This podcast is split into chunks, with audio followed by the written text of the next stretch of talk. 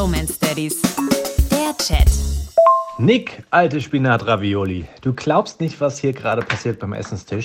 Unsere Jungs essen wirklich alles, ne? Also Blätter, Steine, alles, was ihnen in den Weg kommt, wird direkt in den Mund genommen und gegessen. Ohne Probleme. Und jetzt haben wir umgestellt auf normales Essen und wir haben ihnen ein Stück Käse angeboten. Weißt du, es wird mit zwei Fingerchen wird es so in einen Pinzettengriff genommen. Dann wird es hin und her gewendet, von allen Richtungen angeguckt, gedrückt. Und dann nimmt der Little Leo das ganz mini in den Mund, verzieht das Gesicht und wirft runter. Oh, Das ist Käse. Das ist, schmeckt doch viel besser als ein Stein. Leon, nicht aufregen. Vielleicht fällt mal was runter, vielleicht ist es auch eine Riesensauerei. Aber viel wichtiger ist doch, dass Sie kritisch hinterfragen, was Ihnen da serviert wird. Dass Sie anfangen, selbst nachzudenken.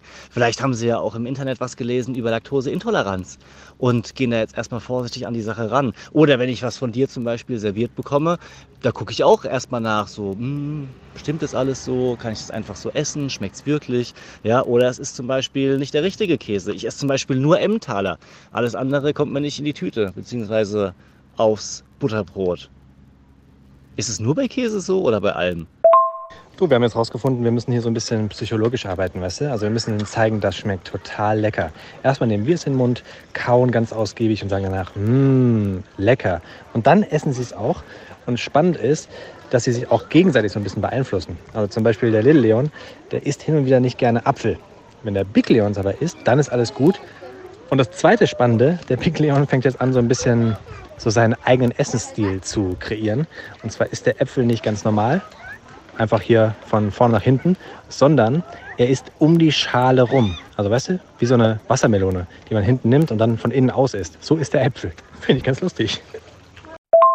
Tja, von den Kindern kann man natürlich auch einiges lernen. Finde ich gar nicht so dumm, die Idee. Und ich kann mir vorstellen, dass Apfelschale Kindern wirklich nicht schmeckt am Anfang. Das ist ja so ein Gefunzels. Und ey, dieses, dieses soziale Ding zwischen Zwillingen, ich muss echt sagen, ich finde es so spannend. Also von außen betrachtet, finde ich spannend. Ich stelle mir das so richtig vor, wie die sich auch betteln gegenseitig, wie sie bis Mitternacht auf dem Parkplatz Fußball spielen, in einem epischen Match oder an der Playstation, bis einer heult, bis einer den Controller gegen die Wand pfeffert. Aufregend. Die Bromance Daddies.